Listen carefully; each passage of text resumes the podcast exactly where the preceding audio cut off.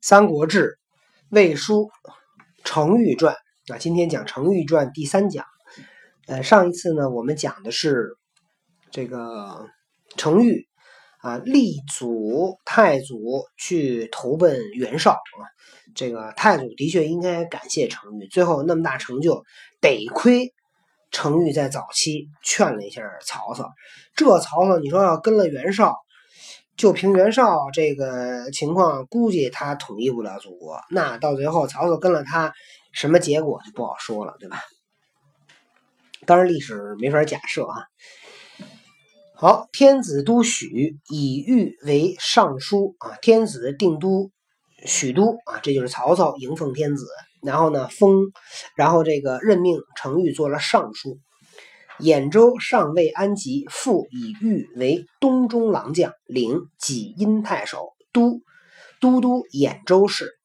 因为兖州呢还没有安定下来，所以呢又让程昱做尚书。尚书呢就是中央的官儿对吧？他是部长嘛，尚书就是部长。然后呢又让又封这个程昱呢做了东中郎将，呃，东中郎将。那肯定东边吧，对吧？这个领济阴太守，那么他做了济阴的太守。济阴呢是在山东省定陶，那就是在兖州境内的一个，应该是个郡呢，是个县。然后，呃，郡啊，这个济阴郡属古兖州八郡国之一。那么让他做济阴太守，都督兖州市，也就是说，他是一个。他是一个市级的干部，但是呢，代理省级的工作啊，就是说他资历还不到，他资历还不够做省长。但是呢，这个因为当时国家可能比较乱，没有人，所以就提拔程昱做济阴的太守。但是呢，这个代理兖州的事务啊，将来这就相当于储备干部了。将来就是就是下一个位子合适的空缺，或者说是。这个等他再熬一定资历，就给他兖州的这个州牧了呀。刘备失徐州，来归太祖。得刘备，呃，来投奔太祖。呃，欲说太祖杀备，太祖不听。语在武纪，程昱劝说太祖呢，把这个刘备杀掉。太祖呢不听。这段话呢，程昱的话呢，记载在。《武帝纪》里，那《武帝纪》里的记载是这么记载的：说吕备袭吕布袭刘备，取下邳，奔备来奔，刘备来投奔。程昱说太公说公曰：“观刘备有雄才而甚得众心，终不为人下，不如早图之。”说我看刘备这个人啊，这个将来一定能成大事，不如啊早点把他处理掉。这也是在这个市场竞争的里边的一种方法。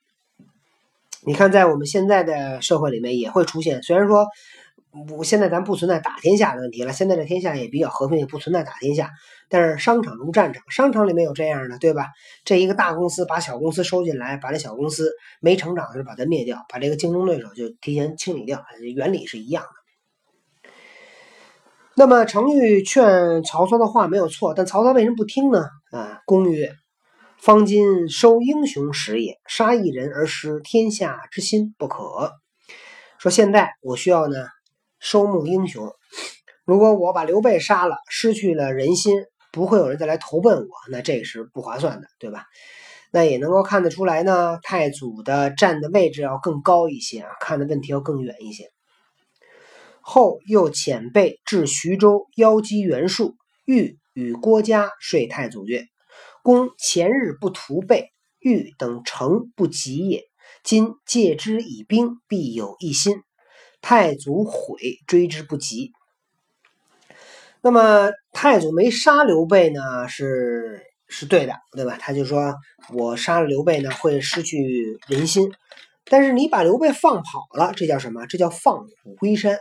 然后你还让刘备带着军队走，这叫什么呀？这叫如虎添翼。所以这个最后刘备成了事，那都是太祖当时的一个呃错招啊。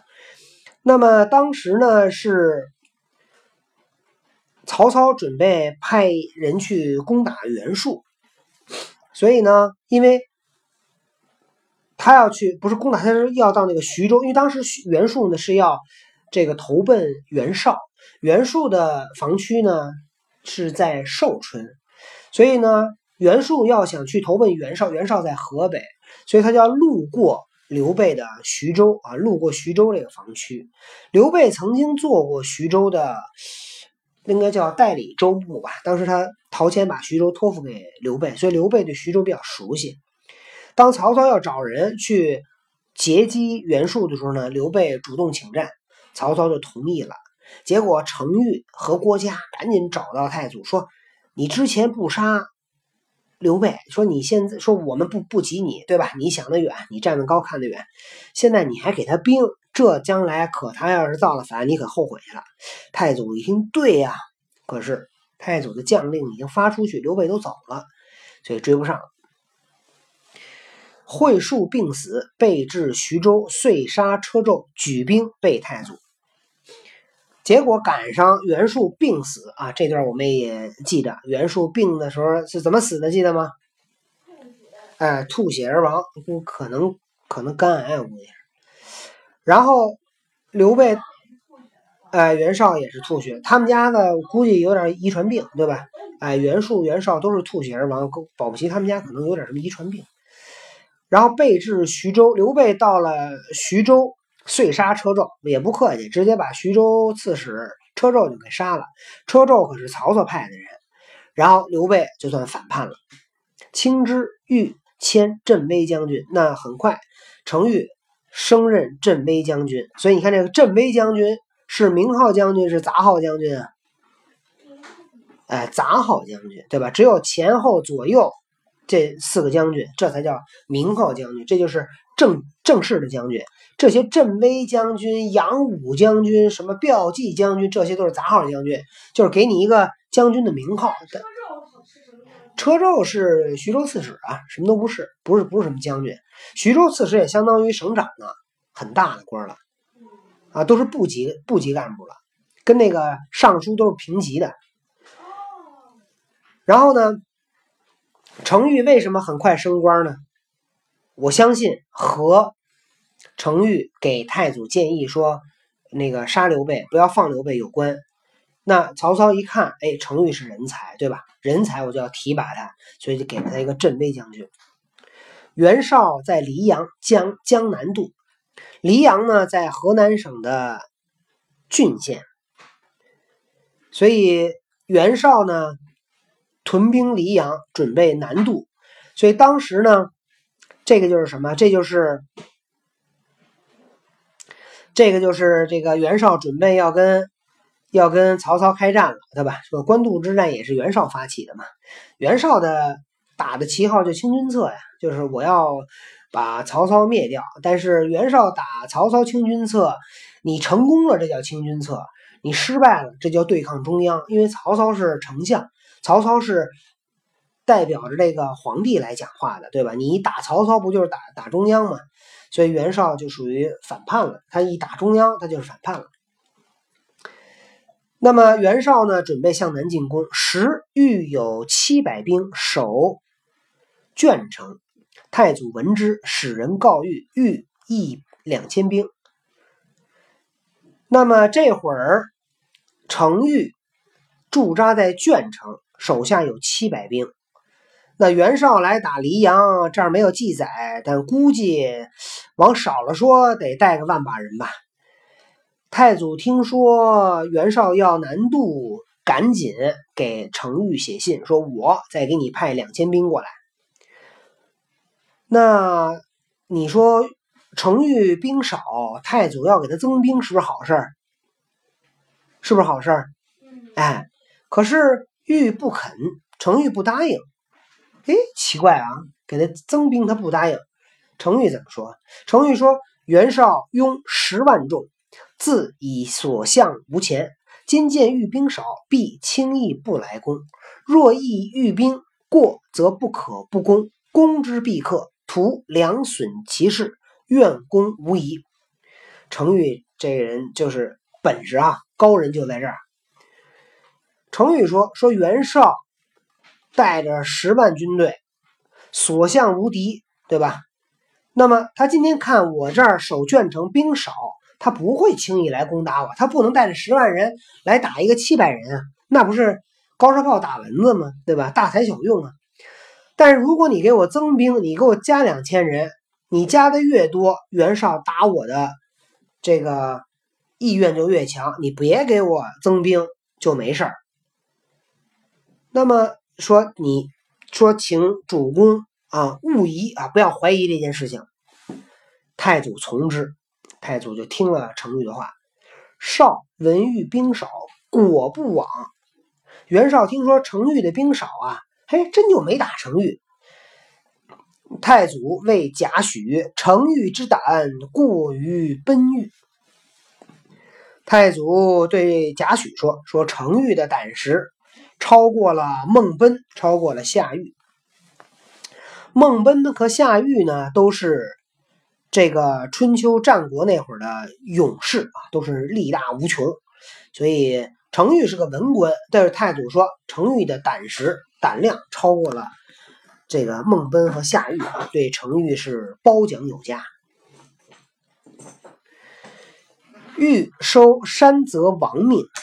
得精兵数千人，乃引军与太祖会黎阳，讨袁谭、袁尚。程昱这个收了很多啊，收纳了很多山泽亡命。山泽亡命就是住在山上、住在水边上，亡命就亡命之徒啊，就是一些死士，或者是一些类似于像敢死队。得精兵数千人啊，他就自己组组军队啊。这个当时啊。呃，这个东汉末期，那就是相当于战争年代，对吧？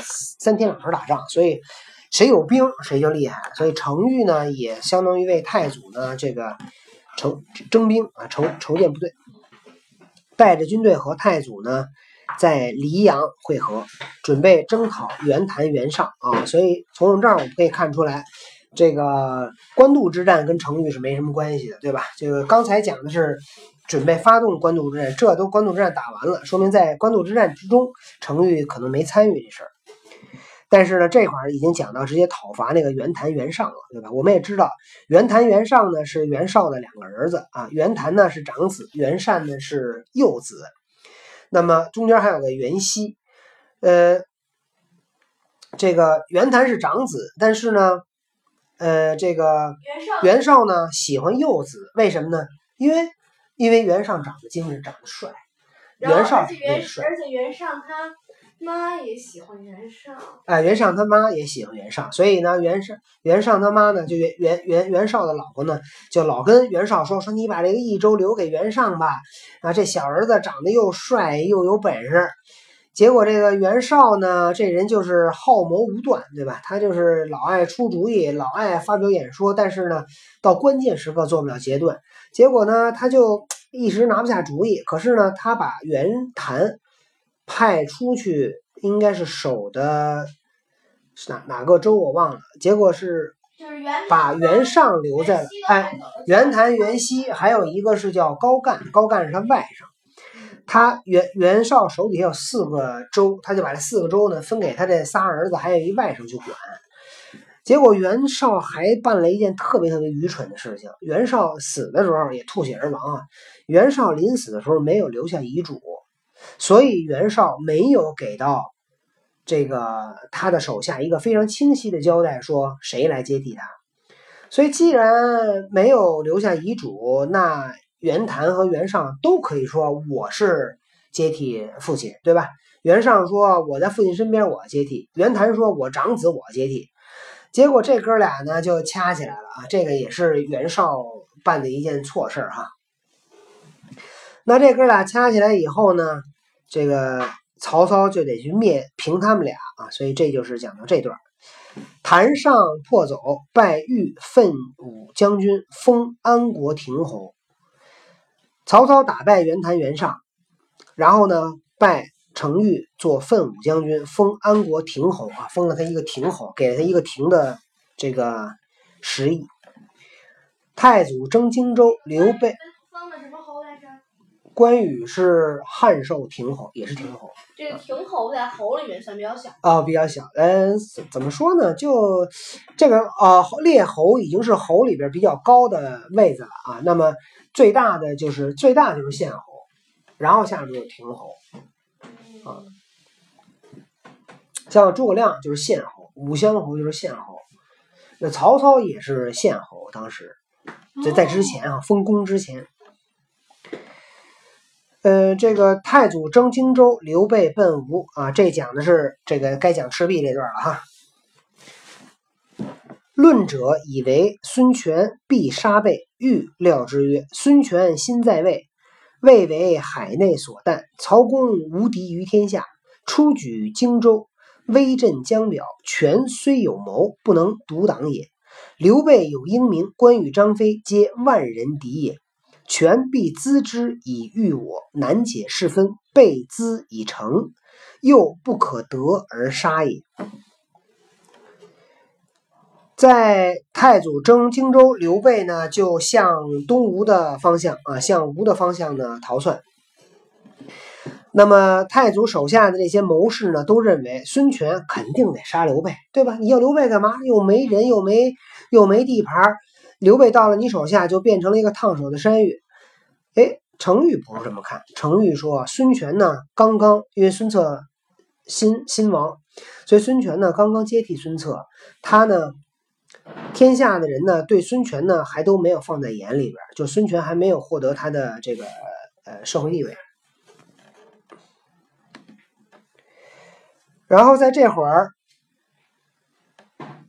嗯，稍等啊。曹公无敌于天下，那咱们曹公肯定是天下无敌。出举荆州，威震江表。那么第一次讨伐荆州，江表呢被镇服。权虽有谋，不能独挡也。孙权虽然有谋略，但是他不能独自抵挡曹公。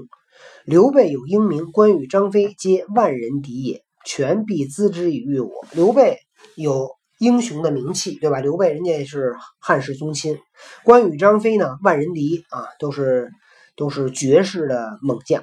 孙权肯定要资助他们来抵抗我，难解是分，备资已成，又不可得而杀也。说孙权不会杀刘备，这就是程昱的判断。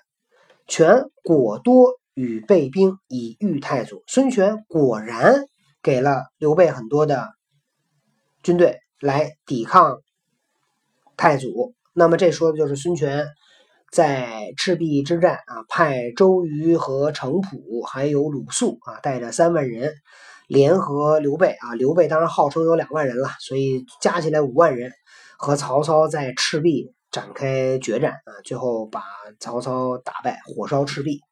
那这个故事我们在我们在呃《武帝纪》呃《先主传》《吴主传》啊，包括很多当时著名的将领和谋士的传记中呢，都分别有记载，我们都讲过。那在这里面呢，看上去程昱应该是没有上前线，所以没有太多的记载，呃，只是记录了程昱对当时这个形势的分析与判断。当然，我们看得出来，呃，程昱对这个当时的态势的分析呢是非常的准确的啊，因为最后孙权果然没有杀刘备，反而帮助了刘备。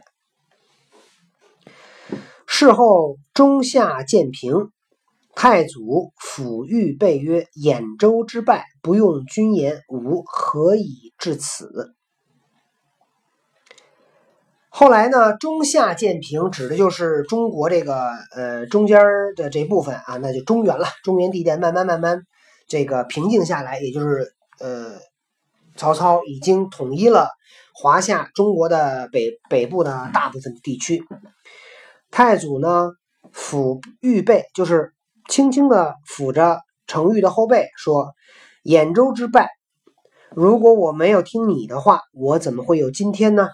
这段话说的是什么呢？兖州之败就是曹操在兖州打了败仗，准备投靠袁绍，是程昱力阻曹操，才让曹操有了今天啊。所以这个也是这个太祖对程昱的一个肯定。宗人奉牛酒大会，谕曰：“知足不辱，吾可以退矣。”乃自表归兵，何门不出。宗人就是他们家这个程程家的这些这个怎么同宗的人，然后呢给程昱呢办一个庆功大会，然后呢在庆功大会上，程昱说：“知足不辱啊，吾可以退矣。”说我没有犹如我的使命啊，我没有辜负大家期望，我已经很满足了，我呀可以可以退下来了。于是呢，自己上表啊，把所有的军队军权交出来，然后呢，回家自己这个养老去了啊，退居二线了。这个也是高人呐，我觉得程昱从这一点上来讲是高人。那咱高人是懂得进退的，尤其是在取得了大的成就以后，大多数的人呢都会都会有期望。大多数人呢都会有想法，但程昱在这点上表现出了他的一种一种高明，也就是说，他知道如果在这会儿进，就意味着争权，就意味着这个要争功啊，就意味着被别人猜忌，就意味着被主上所所忌惮。那么就在这一会儿呢，程昱的策略是激流勇退啊，我要撤下来，呃。所以这是他很高明的一个一个做法。魏书曰：“太祖征马超，文帝留守，使欲参军事。”在魏书里记载，太祖呢征伐马超。留着文帝呢，在家看家。文帝呢，文帝是谁？文帝就魏文帝啊，曹丕啊。这个当时肯定不能是文帝了，只不过这个史书嘛，记载的时候，他不能说留曹丕呀，他只能说留文帝，对吧？因为当当时不是，但后来是啊，所以不能随便叫曹丕的名字了啊。那么刘成呃，这个文帝啊，这个曹丕留守，安排程昱呢来做曹丕的参谋啊，这个帮他去。管理军事，田银、苏伯等反河间，遣将军贾信讨之。曹操一走，底下手底下俩人就造反了，对吧？这个老虎不在家，底下这人就开始这个闹事儿。田银、苏伯造反，呃，曹丕派贾信啊去讨伐。贼，哎，贼有千余人请降，义者皆以为宜如旧法。贼就是反贼，有那一千多人呢，要请求投降。你想造反的人啊，除非你真有本事，你也别别，可千万别随便造反。你得保证你造反能成功。你说你这造反不成功再投降，一个丢人，另外一个人能受降吗？对吧？所以呢，这些呃手下这些人呢，就给曹丕出主意，说我们啊，应该按照我们旧的法律，反贼请降。不受降，要杀掉，不接受。然后呢，欲曰：“程昱说说诸降者，未在扰攘之时，天下云起，故为而后降者不赦，以示威天下，开其利路，使不至于为也。今天下略定，且在邦域之中，此必降之贼，杀之无所畏惧，非前日诸降之意。”臣以为不可诛也，纵诛之，宜先启闻。呃，程昱呢又不同意。你看，程昱总是跟大多数人的意见相左啊，就是有自己独到的想法。程昱说：“有一句话说的对，嗯，大多数的那个真理，哎，往往掌握在少数人手中。这句话是有道理的。可是。”我们在上奥数课的时候，真理往往都掌握在多数人手中。啊，真理掌握在多数人手中呢，不奇怪，因为大多数人都人啊是有智慧的，对吧？真理往往掌握在少数人当中呢，就是说，其实，哎，就是呃，这些都是一些突破性的见解，对吧？我们都沉迷在习习惯习惯当中，沉迷于大多数人，大多数人的呃见解呢，一般来讲呢不会错，但不一定对。对，就像这个就是了。你说他杀降，也不能说错，因为这是旧制，对吧？谁也不能说他错。但是他是不是最好呢？程昱不这么认为。程昱说：“程昱说，诛降者就是杀投降的人，未在扰攘之时。那说的是天下大乱的时候，天下云起，故围而后降者不赦。说如果我们把他包围了，他要是再投降，我们就不接受。”啊，我没有围的时候，你投降我们接受；围了以后就不接受。以示威天下。那么向天下呢来表示，开其利禄，使不至于为也，就是告诉这个这个地方的人，说我啪发一封檄文过去啊，说你投降啊，保你全家性命啊，保你升官发财。你不投降，围围上你，围上你就就不接受投降了，就是逼他早降。但这个说的是天下大乱的时候。但是今天不一样啊！今天形势变了，今天下略定，现在天下已经基本上安定下来，且在邦域之中，这个反贼就在咱们的国家里面。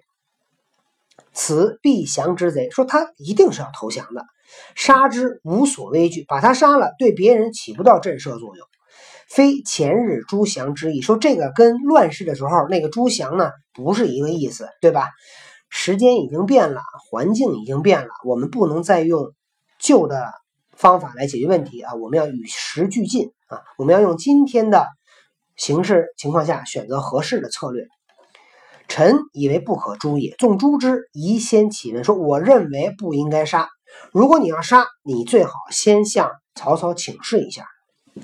众议者曰：“军事有专，无请。”底下这些大，其他这些大臣就一听。就不同意，说我们都认为杀，就你程昱认为杀，就给曹丕说说，军将在外，君命有所不受。你现在授权来管理，你有权利做决定，你不需要请示。欲不答，程昱一听啊，你们这么说嘛，程昱不说话了，对吧？我保留意见，我闭嘴行了吧？文帝启入，文帝一看，哟，这个程爱卿不说话了，什么意思啊？结果文帝呢就离席就进进屋了，进屋以后呢就偷偷的或者是私下里把程昱就叫来了，说君有所不尽邪？说你是不是还有话没说完呢？欲曰：凡专命者，为有临时之急，呼吸之间者耳。今此贼志在假信之手，无朝夕之变，故老臣不愿将军行之也。程昱说说。这个专命啊，就是就是自己来决断，不向上请示。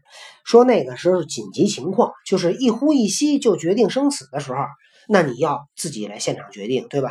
现在这些反贼已经被假信给控制了，没有没有什么风险，所以我建议你不要去这么做。文帝曰：“军律之善。”文帝一听说，还是你考虑的周详啊。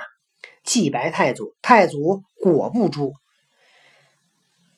文帝曹丕赶紧给太祖写信，向太祖请示说这这样一情况啊，他们投降啊，底下是怎么讨论的啊？我是什么意见？请问您啊，那个怎么处理？太祖果然不让杀。太祖还闻之甚悦，谓欲曰：“君非图名于今计，又善处人父子之间。”说太祖讨伐马超回来啊，听说了这件事情，前前后后一听啊，就又跟程昱说说：“哎呀，你可真棒啊！你不仅懂得这个军事啊，能够处理好这个战争的事情，你还很会处理别人家父子之间的关系嘛，对吧？我们家这父子的关系，你看你就处理的很好嘛。这说明什么？说明程昱这个人洞察人性。”同时呢，这个情商极高，啊，同时呢又善于沟通，啊，同时呢又有深谋远虑，所以程昱果三国期间以奇才也。好，今天的故事讲到这里，再见。